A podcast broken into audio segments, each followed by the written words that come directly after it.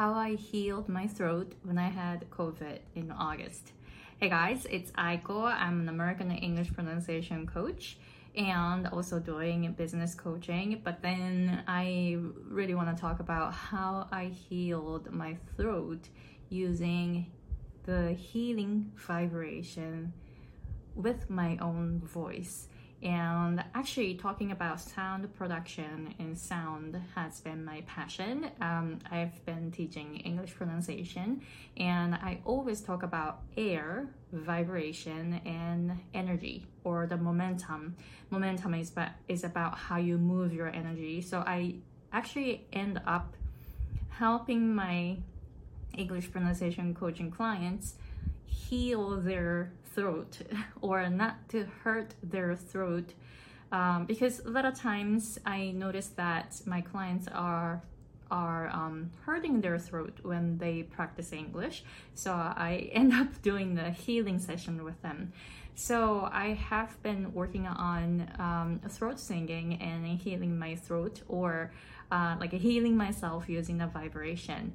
And in August, I actually got COVID and I was able to heal my throat with that healing vibration with my voice quickly. So I want to share how I did it. So, did you know that we all have different voices? I don't know how many voices there are, but for me, I've experienced two, like at least two. And then when we use the speaking voice, um, it's kind of hiding, but we have the other voice. And I learned this concept in throat singing, Tuvan or Mongolian throat singing. And there are three types of singing styles Kargyraa, Khoomei, and Sygyt. And Kargyraa is about your other voice. So I practiced getting this uh, other voice, and it sounds like this.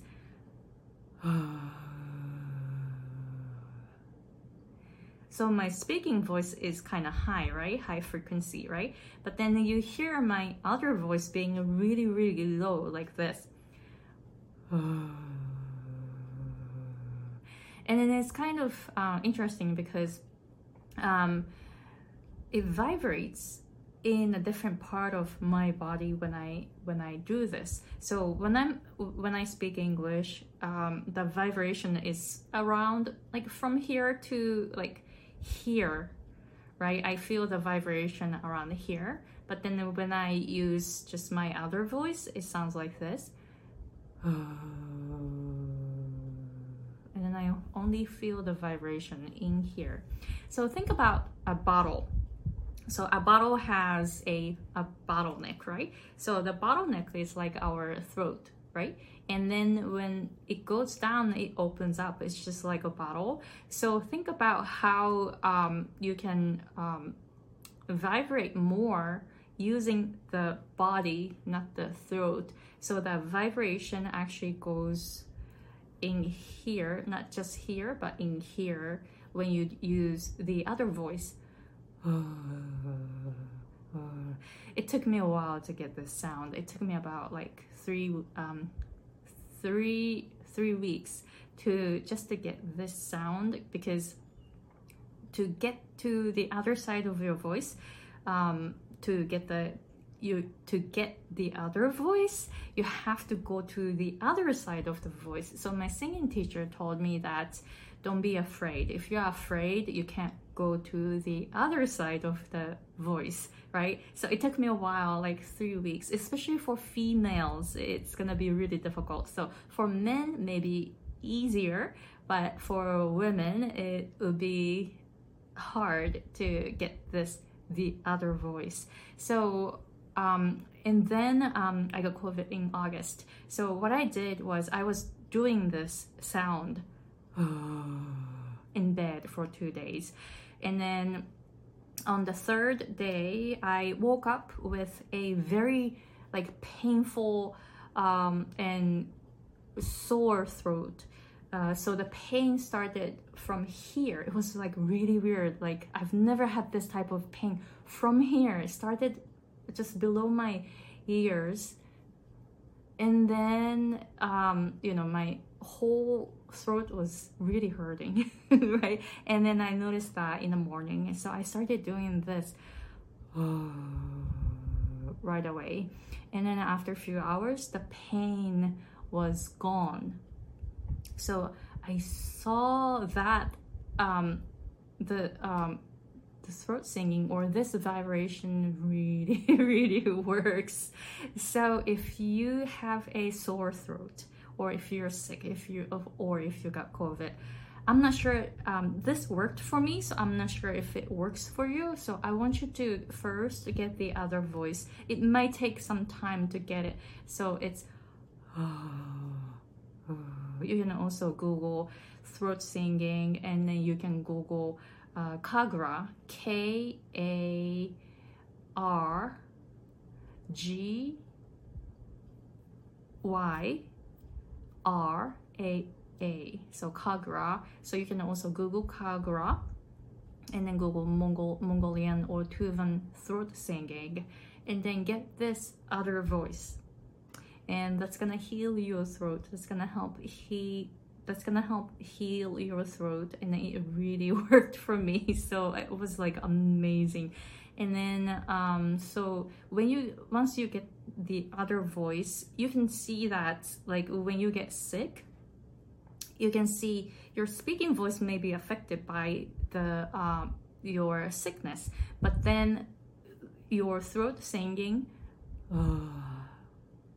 will not be affected. So when I was sick, I was um, speaking Japanese, English, and then doing this throat singing, and then I felt the different vibrations in different languages and or different you know different things. So when i spoke japanese i sounded like i'm like i'm like really sick because um you know sound was created in the um, nasal cavity.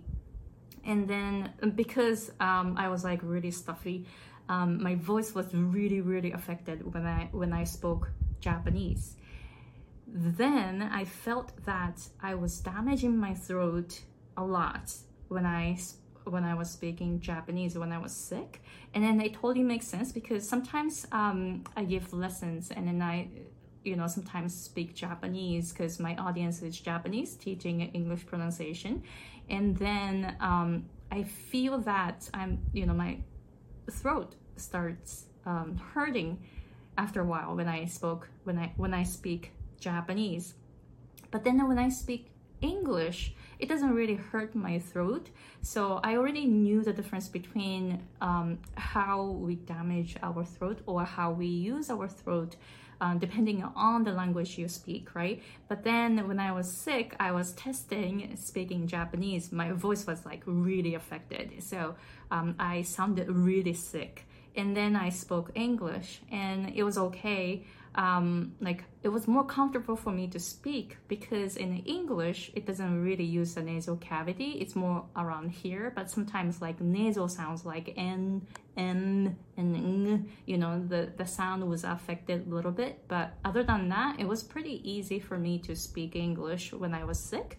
But then when I did the throat singing, oh, this sound was not affected at all even when I was sick, when even when I had COVID and I had a massive uh, sore throat, my my sound, my other voice was totally the same. So I feel now I feel very different vibrations when I use throat singing.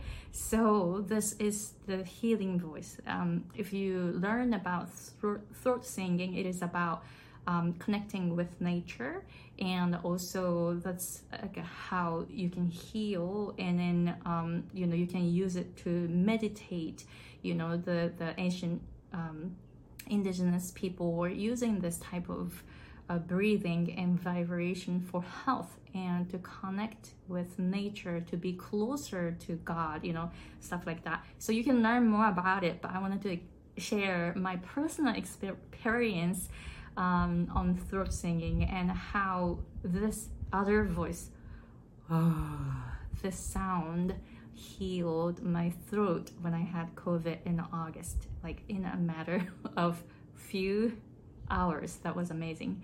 All right, so let me know if you have any questions and talk to you guys later.